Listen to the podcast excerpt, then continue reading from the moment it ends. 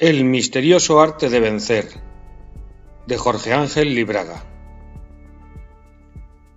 En el acto de estar erguido como una lanza que avanza contra el viento a través de la niebla, más allá de lo conocido y lo desconocido, reside el ser filósofo. Filósofo significa el enamorado de la verdad, el enamorado de la sapiencia, aquel que pone todas las cosas por debajo de la búsqueda de esa sapiencia.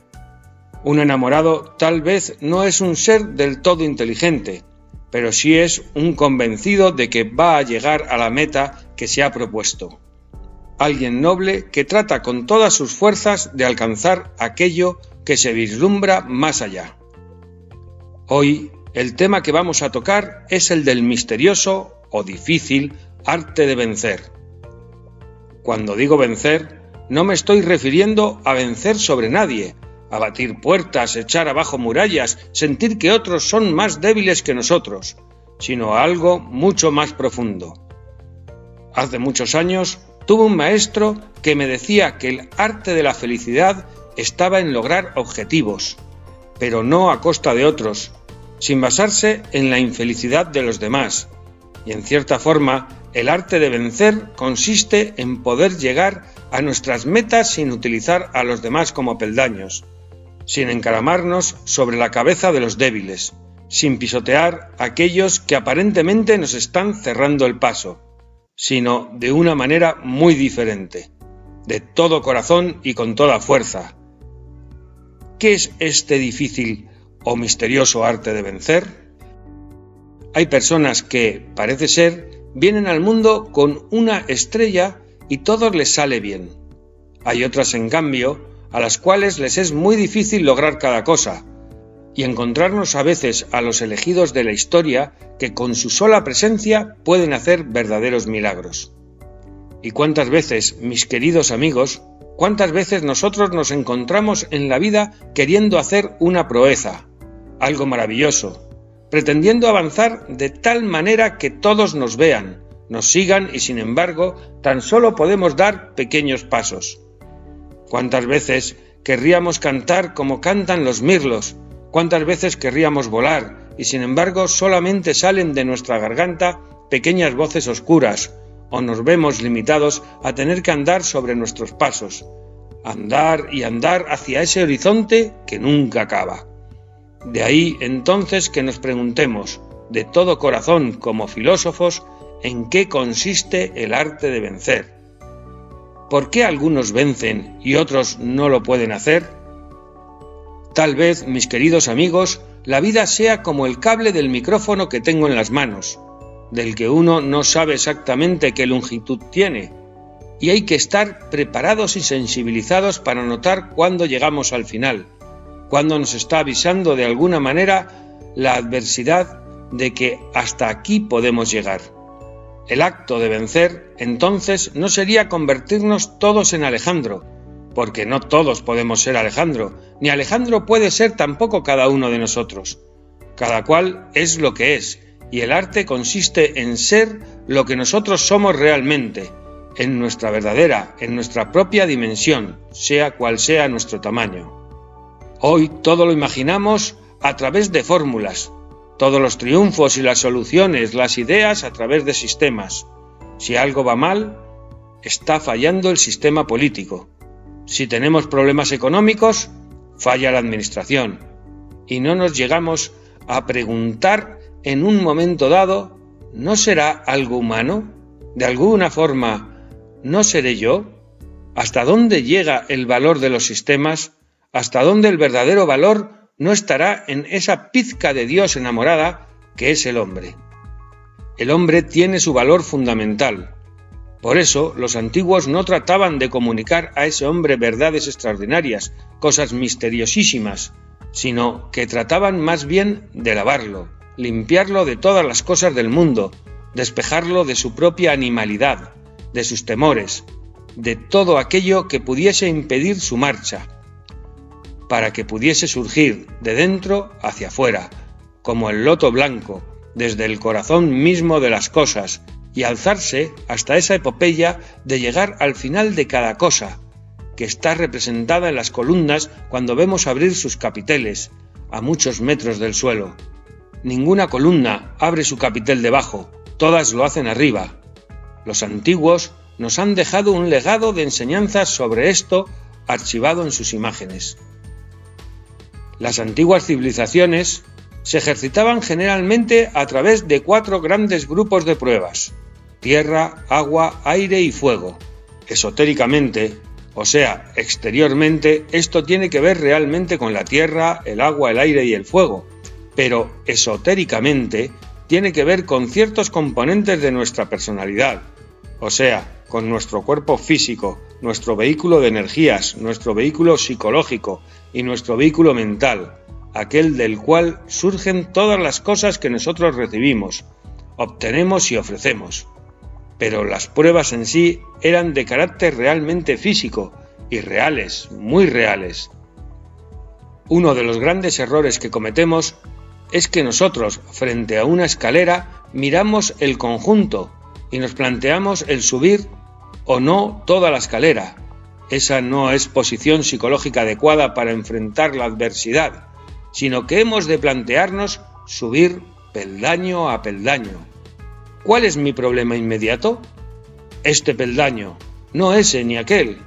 Si mantenemos la mirada exageradamente alta, cosa que a veces le sucede a muchos idealistas, a muchos espiritualistas, es fácil tropezar con los primeros escalones y rodar al abismo. Hay que saber dónde se quiere llegar, paso a paso, lentamente, y sin, digamos, planificarlo demasiado.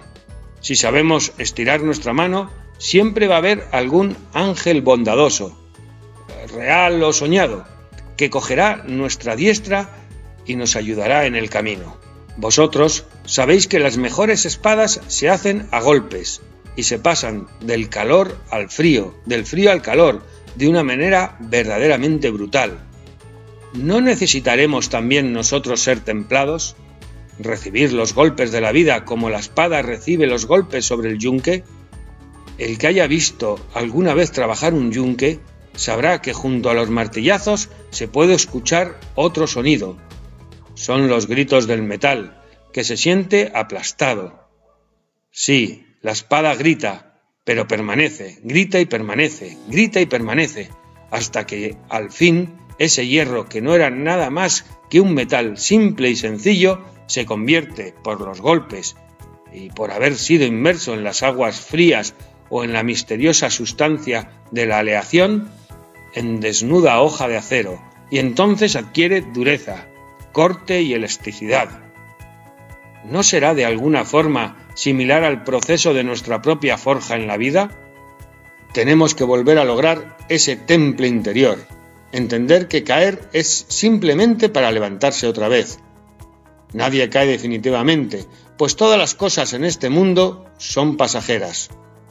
Todo tiene un valor relativo, nuestros triunfos y nuestros fracasos en base a esa humildad de corazón, podemos seguir realmente avanzando. Si logramos el dominio de esos cuatro elementos de la naturaleza en nuestro interior, los llamamos tierra, agua, aire y fuego, tal vez no hagamos milagros. No somos hijos de Amón, al menos de manera directa, pero podemos hacer ciertos prodigios. Hay ejercicios fáciles que pueden sernos útiles a fin de intentar comprender. Coged una botella cualquiera de agua y mantenerla esta con el brazo horizontal. Al principio parece algo muy fácil. ¿Quién no va a sostener un litro? Pero cuando pasa el tiempo y la acumulación del peso y la posición de nuestro brazo se va haciendo más dolorosa, cada vez sentimos más el peso y parece que hubiera una vaca colgada de nosotros. Haced algo diferente. Poned en práctica vuestra voluntad, Haced que vuestros ojos y vuestra mente empiecen a contar, por ejemplo, las distintas bombillas que puede haber en el techo, eh, sin dejar la botella. Veréis que se puede resistir mucho más fácilmente si se mantiene la mente alejada del dolor. Sucede igual en las cosas de la vida. Si mantenéis vuestra mente agarrada a cada uno de los problemas, a esa pequeña muerte cotidiana que se nos viene encima, al temor, que no ha sabido lavar en nosotros porque no estamos en el siglo V antes de Cristo, no podréis resistir ni el más leve impacto de la adversidad. Tenemos que intentar entonces alzar esa mano, rescatarla un poco de las cosas del mundo, ir imponiendo nuestra voluntad, una voluntad que no debe ser ostentosa, que debe marchar sola y natural. Cuando enfrentéis una seria adversidad, tratar siempre de resistir un minuto más. No penséis que vais a aguantar una hora, un día, un año, toda la vida. No, no, un minuto más. Nada más que un minuto más y luego otro minuto más. Y así, poco a poco, se irán sumando cifras mucho más grandes. El poder de nuestra mente es terrible. Haced otra prueba. Medid la duración psicológica de un minuto cuando el segundero llegue de nuevo a su cenit, cuando dé la vuelta completa a la esfera, vais a recibir un gran premio, una inmensa felicidad. Eh, cada uno sueñe la felicidad que quiera. Vais a ver qué lento marcha el segundero. Parece casi que retrocediese. Ahora hagamos la experiencia a la inversa. Pensemos que cuando dé la vuelta al segundero, estallará una bomba debajo nuestro vais a ver entonces qué rápido huye, punto tras punto. Diría uno que el reloj se ha vuelto loco. Sin embargo, el reloj siempre marca los mismos instantes con idéntico ritmo. ¿Qué es lo que ha cambiado? Nuestra perspectiva. Si nosotros deseamos algo con fervor demasiado apasionado, se nos hará infinitamente lejano. Debemos saber dar a la vida el valor que realmente tiene, entonces vamos a obtener una dimensión mucho más verídica de todo lo que nos sucede. Hoy, generalmente corremos tras el dinero, la fama, el reconocimiento, un automóvil mejor, un piso más grande, la última nevera que salió, que hace los cubitos redondos. Así estamos siempre en tensión. Nada nos basta, porque siempre nos parece que tenemos poco, que necesitamos algo nuevo, ese es el gran fantasma del consumismo, que nos han incrustado en el alma, y es una de las peores formas de materialismo. Sepamos conformarnos con cosas sencillas. Yo no digo renunciar a tener más, digo simplemente estar en paz con el propio corazón. Y luego ver de qué manera podemos prosperar un poco más. El secreto está en saber realmente qué es lo que podemos hacer cómo lo podemos hacer y poner toda nuestra atención y toda nuestra fuerza en ello. En verdad, tenemos más fuerza de lo que creemos. Cada uno de nosotros, por pequeño que sea, tiene grandes posibilidades. Algunos pensarán, yo no voy a escribir poesía porque igual... Eh, ¿Quién me las va a editar? No soy tan bueno. Perdamos un poco ese sentido de la comparación, de la competición, esa especie de deporte insano donde nos han metido. Salgamos de esa mentalidad y hagamos las cosas por la cosa en sí. Si os vienen al alma poesías, si os bajan poesías como bajan los pájaros sobre los nidos, recibidlas, mantenedlas, echadlas al vuelo. No importa que no las editen. Cuando no había imprenta, ¿cómo hacían los poetas? En la época de Safo, ¿Cómo hacía la excelsa poetisa para llevar sus creaciones a todo el mundo y haber llegado hasta la Edad Media en que fueron desafortunadamente destruidas? No había imprentas ni editores, solo tenía poesías, y esas poesías se repetían de mano en mano poco a poco. No necesitábamos grandes medios para que nuestras creaciones y hallazgos sean reales. El libro que más quiero lo comencé a escribir cuando tenía 19 años y no pensé jamás que sería editado. Simplemente lo escribía porque así lo sentía. ¿Cuántos hay que tienen dentro suyo libros, mensajes, tesoros, personajes? Hay que sacarlos, hay que tener la fuerza de extraerlos fuera de sí, mostrarlos al mundo, que está sediento de cosas espontáneas, el mundo está harto de que lo hablen a través de los grandes armazones de los sistemas y quiere que le hablen de corazón, de hombre a hombre, de mujer a mujer, de persona a persona. De ahí el viejo sentido romano de la concordia, corazón con corazón. Eso no es igualdad, no, la igualdad es estéril, sino que es algo que hace que se complementen lo uno con lo otro, como los dientes de un engranaje, en el que van entrando las salientes de unos en los huecos que dejan los demás. Y en ese entrar de salientes de unos en los huecos que dejan los demás existe la posibilidad de transmitir la fuerza, fuerza espiritual, fuerza física. ¿Qué más da? Fuerza interior. La fuerza interior que lleva en sus brazos la victoria. Esa victoria final que nos espera a todos, a través de los pequeños logros, esos que deben ser cotidianos, que deben ser continuados y que nos tienen que llenar el corazón de fe y de ilusión. Tal vez pintáis cuadros, tal vez hacéis dibujos, hacedlos, no importa que la gente los reconozca o no, más allá de la gente, más allá del entorno, hay otro juez, un juez muy grande, tanto que no podemos decir qué tamaño tiene, tan bueno que no podemos imaginarlo, y tan justo, tan justo que más allá de los actos, lee los corazones que inspiraron los actos. Y ese gran juez, de alguna forma, extenderá su capa sobre nosotros y abrigará nuestros pequeños logros, nuestras pequeñas ilusiones, los versos que nunca hemos escrito, los dibujos que no hemos realizado, los amores que no hemos tenido, las oportunidades que se nos escaparon, pero que viven de alguna forma mágica en ese mundo de redención sublime y que nos acompañarán a través de los milenios hacia una realización interior y total.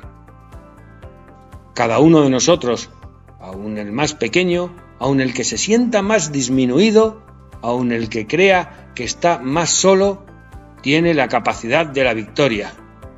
Tiene la capacidad de marchar y marchar a través de esos pequeños éxitos, de esos pequeños pasos que le van a lanzar poco a poco hacia adelante. No hacen falta fórmulas, tampoco apoyos especiales. Siempre se puede ir hacia adelante, perfeccionarse más y más. Cada uno de nosotros debe buscar su propia luz, su propio lugar, y si estamos felices donde estamos, magnífico. Y si no estamos felices, podemos estarlo en otra parte. Lo fundamental es no hacer daño a nadie. Lo fundamental es quemar nuestra propia cera, no quemar la del vecino.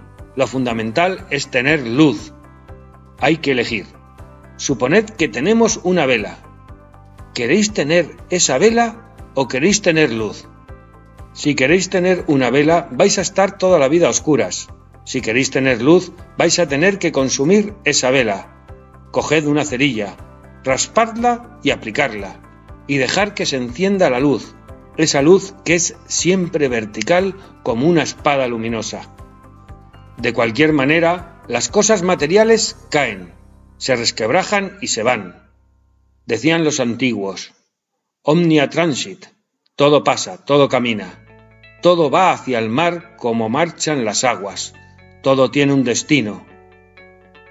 Asociémonos al destino.